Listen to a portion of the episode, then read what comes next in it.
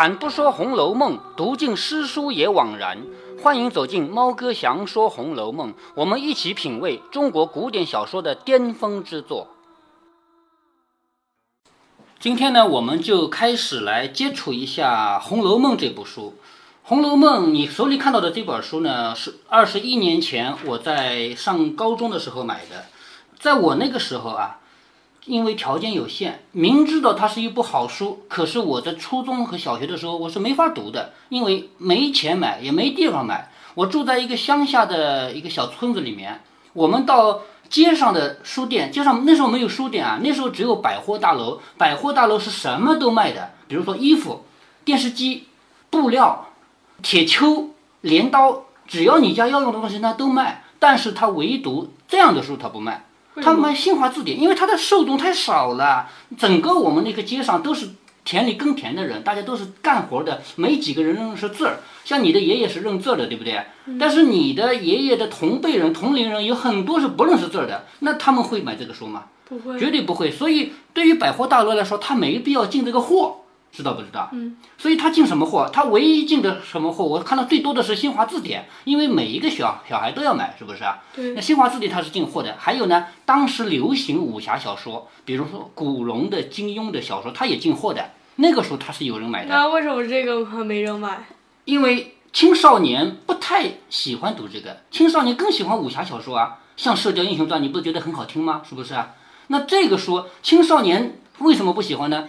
因为武侠小说是打啊杀啊那种江湖恩怨那种东西，所以听起来就觉得很入味儿。而这个书呢，讲的是人情人性。我们虽然说读透了之后，觉得它绝对比那个武侠好看，但是你在刚开始啊，你没读透的情况下，我让你读，你一定觉得它没有武侠好看。那么我呢，一直知道它是一部好书，但是我第一没钱，第二有钱也没地方买。后来一直到上高中了。上高中已经读这个书已经太晚了，你知道吧？读《红楼梦》最适合什么年龄呢？就是你现在的年龄，十二岁、十三岁。原因后面跟你讲啊，你这个年龄最适合读它。那么我等到上高中都十八九了，是不是啊？那时候晚了，而且我还没读过，我不知道它这么厚一本书，我能不能读得进去，能不能接受它？那我当时做法是什么样的呢？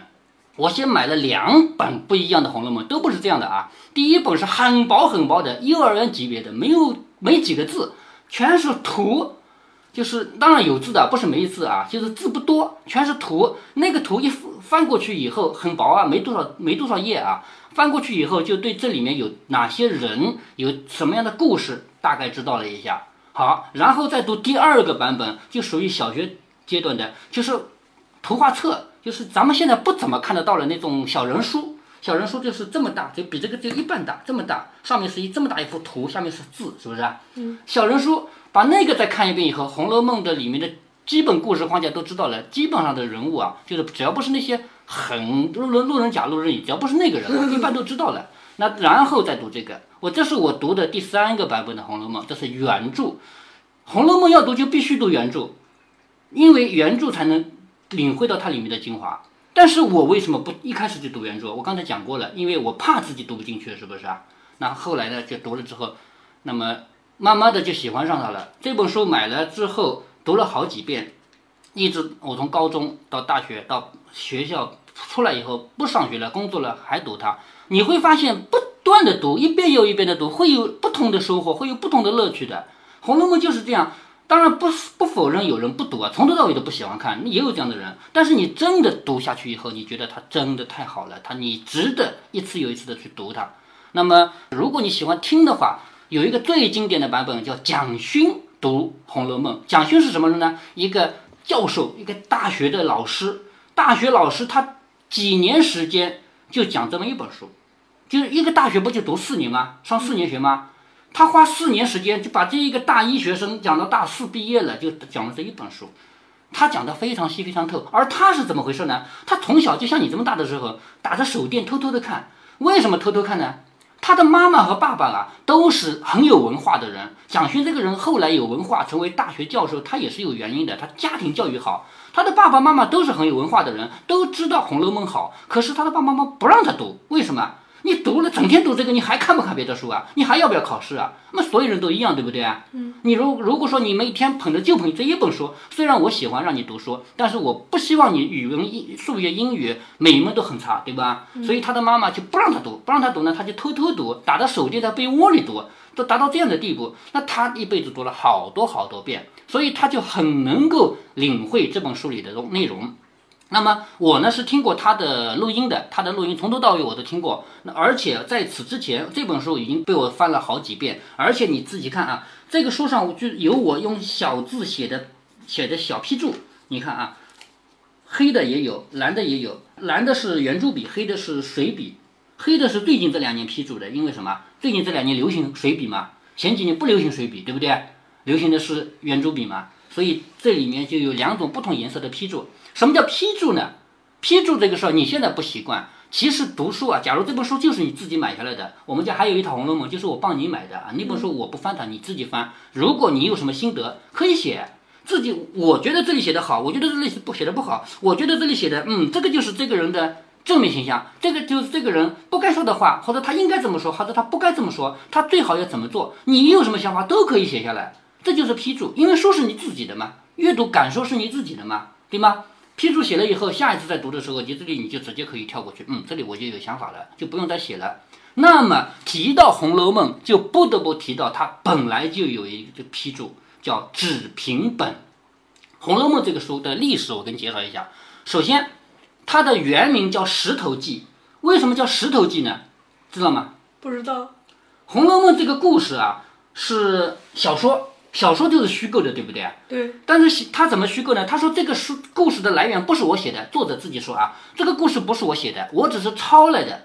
从哪儿抄来的呢？从一块很大很大的石头，顶天立地那么大的石头上一个个字抄下来的。抄下来以后，我只做了一件事儿。他说啊，作者自己说，我做了一件什么事儿呢？把它分成一百二十回，我就做这个事儿。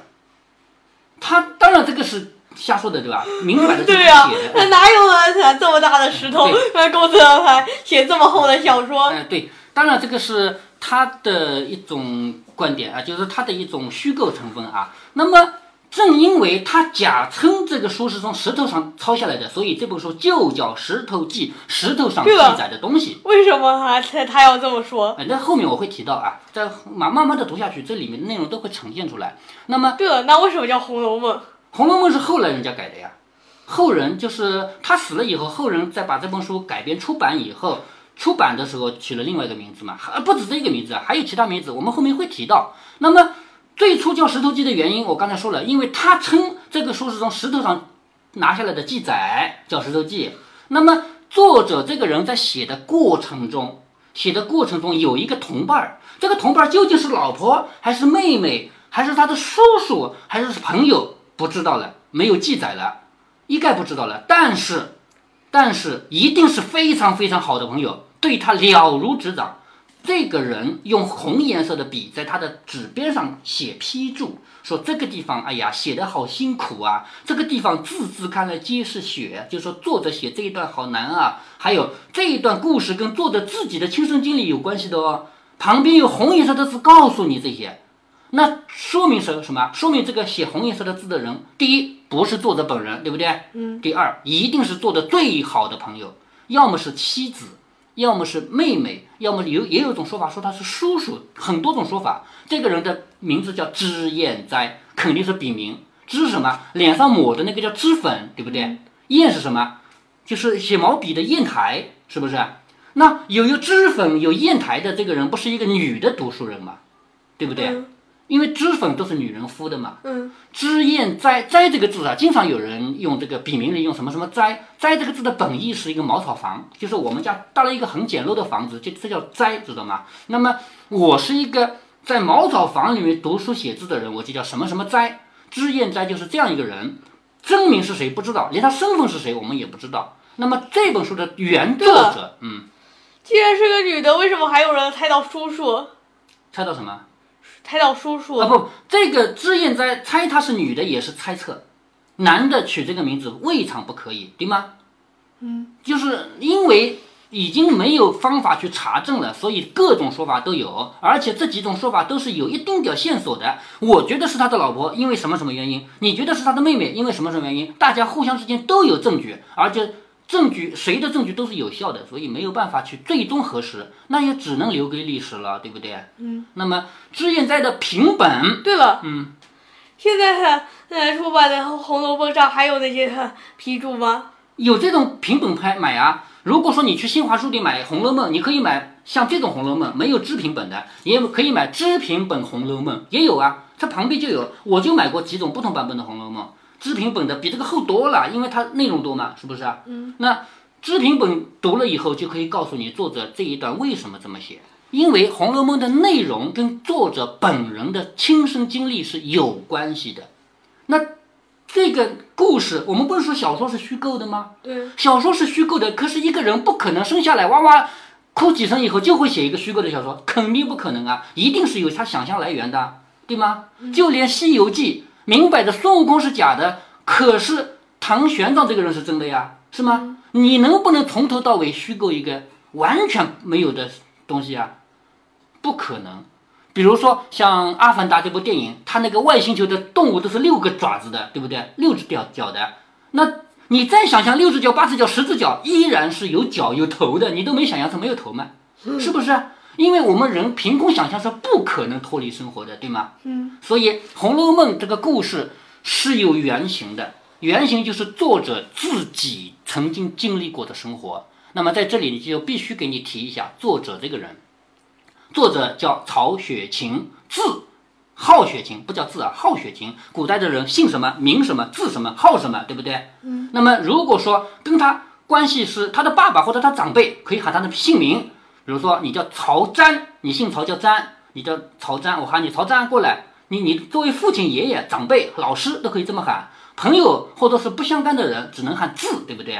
嗯。那如果说这个人自己给自己起了个号，比如说苏东坡，他号东坡。那后面后人就只能喊他东坡先生、东坡居士，为什么？这个最尊敬嘛，是吗？《红楼梦》的作者好雪芹，也好琴谱。雪是下雪的雪，芹呢是芹菜那个芹，我们吃的芹菜啊，就是下雪天的芹菜那个意思，对吧？那么我们下雪天的芹菜，对，呃，就是雪地里的芹菜这种意思嘛。那么因为他好雪芹，所以我们后人都叫他曹雪芹。曹是曹操的曹。这本书后面还有一个作者叫高鹗，后面这个以后再跟你讲为什么也是两个人合写的书啊。这是据说是呃曹雪芹死后还有一段没写，呃高鹗写的。哎，对对对，是高鹗然后呃还是说是这些曹雪芹写的。哎，对对对对对。那么曹雪芹这个人他怎么样的一种特殊经历，以至于他能够写下这样一本书呢？跟他的身份是有很大的关系的。曹雪芹是一个富贵贵族人家的公子，在这里我不得不跟你提一下什么叫贵族。我们现在有很多有钱人，但他永远不可能做贵族。为什么？有钱和贵族是不一样的。贵和富，富表示有钱，对不对？嗯。贵是身份。那么有的人有钱不贵，富而不贵。比如说古代的商人，商人你可以赚到很多钱，但是你永远没有社会地位。你走路你只能靠边走。你出去，你只能去一些，比如说茶楼啊、酒店啊那种地方，像样的地方都不让你去，甚至于当官你都没资格，就是你都不可以去考试、参加考试啊，没资格。这种人叫富而不贵。那也有人贵而不富，典型的人物是谁呢？韩信，韩信就是个贵族，我以前跟你讲过的吧？嗯。他一天到晚拿着一把剑，剑不是用来杀人的，是贵族的象征，对不对？他就属于贵而不富，他穷的饭都吃不上，到人家讨饭吃。这个故事给你讲到过的，是不是啊？嗯。好，结果呢，啊，这就有人哈，啊说，呃，给他两条路，要么杀掉，呃，他要么从他胯下钻过去。哎，那是个地痞流氓啊。那么韩信的故事就告诉我们，古代啊，就是有人贵而不富。那么这部小说的主人公不主人公啊，作者曹雪芹啊，他的。一直到十一二岁这段年纪，就像一直到从小到你这个这么年纪的时候，他是又贵又富，他是贵族出身，而且家里富的不得了。什么地步富到？富到当时皇帝当然最有钱了，是不是啊？皇帝下面最喜欢的谁啊？当时皇帝最喜欢的是他爷爷，那么多官都不喜欢，就喜欢他爷爷一个人。他们家就达到这种地步，皇帝当时的皇帝是康熙啊，康熙皇帝六次下江南，这是历史真实的情况啊。六次游江南，因为江南我们这里繁华富庶嘛，对不对？而北边北京虽然很好，但是北京周边不是穷乡僻壤吗？对不对？所以他六次下江南来考察，看看江南的风土人情，有四次住在他家。什么概念啊？皇帝出来随便住的，不可能，是不是啊？那住在他家住了四次，就说明这个人家跟皇帝家的关系非常的亲，非常的近。那他家就富到这种地步，富到什么地步？当的什么官呢？这个官名儿叫江宁织造。江宁是个地名，现在的南京。我们江苏这个江苏省的省名字是怎么来的？你知道吗？不知道。江苏省是以前两个府合并的，江宁府和苏州府。苏州府就是咱们这一带。咱们以前常州也是个府啊，这是历史上的事儿。后来就到清朝就没有苏州府了啊啊，没有常州府了。那么江宁府就在南京那边，管的是那边的一一带是吧？苏州府就是这边靠上海这一边。那个时候上海还是个穷乡僻壤，上海还是个渔村啊，没有啊。那么江宁府和苏州府合并以后就成为江苏省，这个知道了吧？两个各取一个字是吧？那江宁府在南京，你知道在长江边上有一个得天独厚的条件吗？什么条件？什么条件？长江的河运必经之路。我们整个中国到了明清时代，运输已经很发达了。因为明清时代已经出现了社会分工，已经出现了商业。以前跟你讲到过，在读武侠小说的时候跟你讲到过，明清时代有很多镖局，对不对？镖局为什么会诞生啊？就是因为有人要要押送货物嘛，有人要做买卖嘛，是不是？那做买卖。就有人商人必须要今天在这里住，明天在那里住，路上还要一路航行。那靠着长江边上的地方一定是很有钱很有钱的嘛。那么江宁这个地方就是很有钱的。织造是干什么的？织造是管丝绸的，织纺织品，对不对？嗯，织造那个时候的丝绸，整个江宁这一带的丝绸，他家总管。你想想看，丝绸是什么概念啊？丝绸是一般人穿不起的啊，就是穿给那些给那些达官贵人当衣服、当被子的，是很值钱的。所有的丝织品都归他家管了，你说他家有钱到什么地步？知道了吧？那为什么这么大的一个官儿就是他家当的呢？别人当不了呢？原因是曹雪芹的爷爷和康熙皇帝从小一起长大，是发小。那他们俩怎么会成为从小一起长大的发小呢？原因就是。康熙皇帝生下来以后，我们古代我跟你讲到过很多次啊，古代小孩生下来不喝自己妈妈的奶的，喝的是奶娘的奶。可是我们知道，人类又不是随时有奶的，又不是奶牛，对不对？人类不是随时有奶，什么人有奶？你告诉我。嗯，生孩子之后的人。对呀，刚生孩子的人嘛。所以一个人要想请奶妈，一定会请到一个兄弟，明白吗？没有没有姐妹啊，因为生女儿的人是不可以给人做奶妈的。知道吧？嗯，这个是地位问题，所以所有贵族人家在请来一个奶妈的同时，一定带了一个哥哥来。嗯，奶牛是一直有奶吗？对，一直有的。那么我们回到这个小说的历史啊，康熙皇帝这个人，嗯，什么？我突然想起一个故事，啊，说有一个人啊，准备一个月后啊，啊，啊，请人吃饭需要很多的牛奶，啊，他心想。嗯，这么多牛奶要很大的桶储存，而且又容易坏，干脆放在奶牛身上，然后他就嗯，不把它，呃，奶牛和嗯，呃，喝奶的小牛分开，呃，也不再去挤铁挤奶，结果到了啊赴宴那天，呃，他一滴牛奶也也取不出来。你的意思就是没有小牛喝奶，它的奶就没有了，是吧？那奶牛的奶是不停的挤出来的，就算没有小牛喝，也要不停的挤出来。我们人也是这样啊。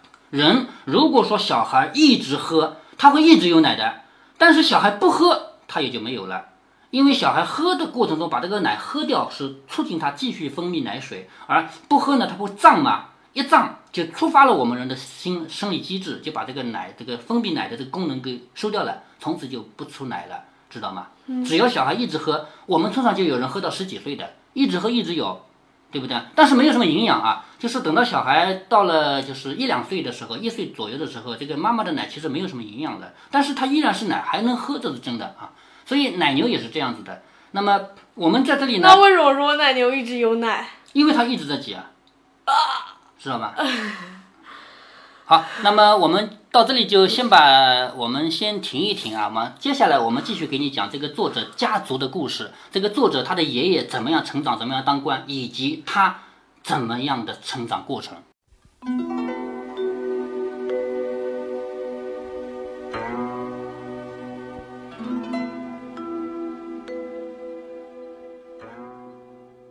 好，各位听众，如果您已经听到这里，说明前面二十分钟的内容您还听得下去。那么，猫哥在这里跟大家闲聊几句，一方面说一说猫哥录制《红楼梦》系列节目的想法，另一方面回答一下大家在留言中的疑问。首先，您听我的节目最大的特色是，这个节目里不只有我一个人的声音。您习惯也好，不习惯也好，既然录在里面了，那就这样听吧。如果您愿意听下去，我可以给您讲讲其中的细节。如果您非常抵制，我建议您直接关闭。您听到的另一个声音来自我的女儿。我一开始录第一集的时候，我女儿只有十一岁，离十二岁还差几个月。整本《红楼梦》，猫哥陪女儿读了两年不到。最初的设想其实只想花大半年的时间就读完它，而且我还打算好了，等读完了《红楼梦》，我下一步要读什么。但是没想到一部书读了两年，具体原因当您听到后面的时候您会知道。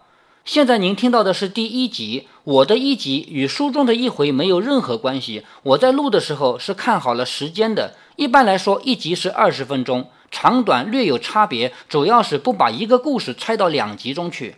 然后我会给这一集取一个回目，回目是上下联的形式，每回十六个字。只要您是《红楼梦》的读者，您一定知道这个风格的来源。顺便说一下，猫哥录的其他节目回目也是上下联的形式，但并不是十六个字，十六个字仅用于《红楼梦》，其他的一般都是十四个字，上下联各七个字。下面说一说我和女儿的故事。从我女儿出生起，我就在陪她成长，除了抱着出去赏花、赏月、赏秋香以外，陪她的读书也很多。可以这么说，在我女儿的眼里，我就是个读书人，别的事儿做的不多。我和我的夫人从来不在女儿面前玩手机，而且我家的电视机常年都不打开，而且我的电脑在自己独立的书房里面，她也不知道我经常对着电脑。她所知道的就是我爱读书，我经常陪她读书。由此，我女儿养成了一个很好的习惯，也就是她不沉迷于电脑，也不沉迷于手机，她只爱读书。她的读书量远超她的同龄小伙伴。最初当然是陪她读婴幼儿的图书和画本了。后来他一年级的时候，我就给他读了《纳尼亚传奇》这个书，因为这不是图画书嘛，全是字嘛。作为一个一年级的小朋友，没有我的帮助，他自己是不可能读这个书的。《纳尼亚传奇》一共七本，读完以后还读了《宝葫芦的秘密》，还有古典名著《西游记》。在《西游记》读完以后，我女儿已经十岁的时候，我就开始带她进入大人的世界。我给她读了金庸武侠里的经典著作《射雕英雄传》。《射雕英雄传》虽然是成人童话，但是在我的讲解和演绎下，我女儿非常感兴趣，基本上是天天要求我读。历时半年，猫哥把这部书全部读完。十岁的女儿完全被金庸小说给折服了。后来，我又趁热打铁读了《雪山飞狐》和《飞狐外传》。等这些都读完，我女儿就已经十一岁了。然后我们就开启了《红楼梦》。为什么大家在我的音频里能够听到我女儿的声音呢？这是我一向鼓励的学习方式。我是学教育的，毕业于师范专业。从师范毕业以后，在一家高中当了几年老师，后来不干了，做了个 IT 人。我女儿出生的时候，我就已经不再是老师了。但是教育理念，我从来就没有丢掉。我不管是陪自己的女儿成长，还是在课堂上教别人的孩子，从来就没有觉得我就是对的，你一定是错的，你必须听我的。我讲的时候，你不可以有声音。我从来没有过这样的要求，相反，我都是要求有想法可以提出来。只有平等才有沟通，只有沟通才有更好的灌输。所以，我已经回答了大家的一部分问题。您在我的整本《红楼梦》中都可以听到女儿跟我讨论的声音。如果您觉得可以接受，那么我们一起进入曹雪芹的这部伟大的小说。如果您不能接受，那么《红楼梦》的作品不止我一个人在录，您可以去听别人的。至于有些人留言说听到我女儿的声音有打死她的冲动，我想你至少没有学会对人的尊重。